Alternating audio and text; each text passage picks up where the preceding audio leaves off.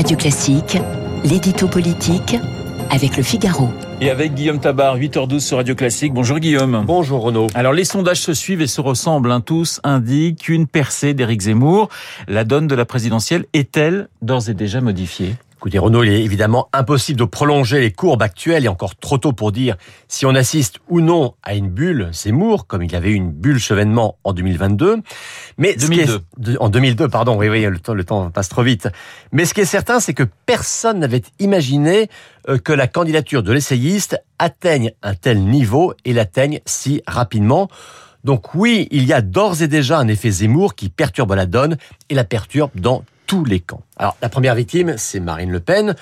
Dans l'enquête IFOP pour le Figaro ce matin, elle passe sous la barre des 20%, ce qui semblait inimaginable il y a encore quelques semaines.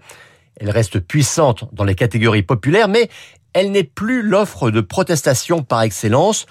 Son recentrage aurait pu être une stratégie pertinente si elle n'avait pas été concurrencée sur sa droite. Or, c'est désormais le cas. Alors, pour l'instant, dans tous les sondages, elle reste deuxième, donc potentiellement qualifiée pour une nouvelle finale avec Emmanuel Macron, mais elle est sur une pente descendante, donc dangereuse pour elle.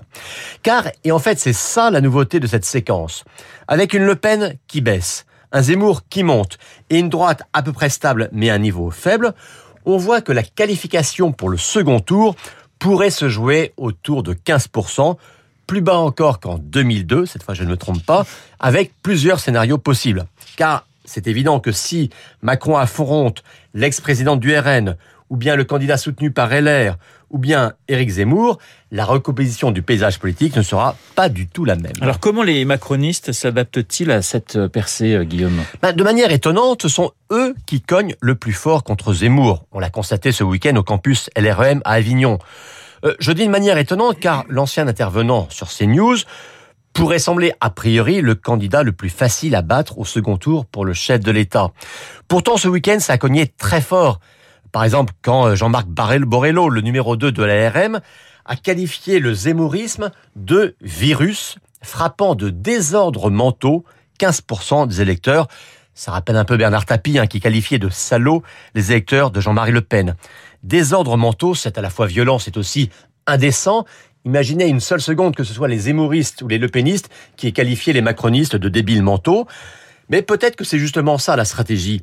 Diaboliser Zemmour pour le faire monter, comme la gauche avait fait avec le FN pendant tant d'années. La gauche, justement, est-elle la seule à ne pas être concernée par le phénomène Zemmour?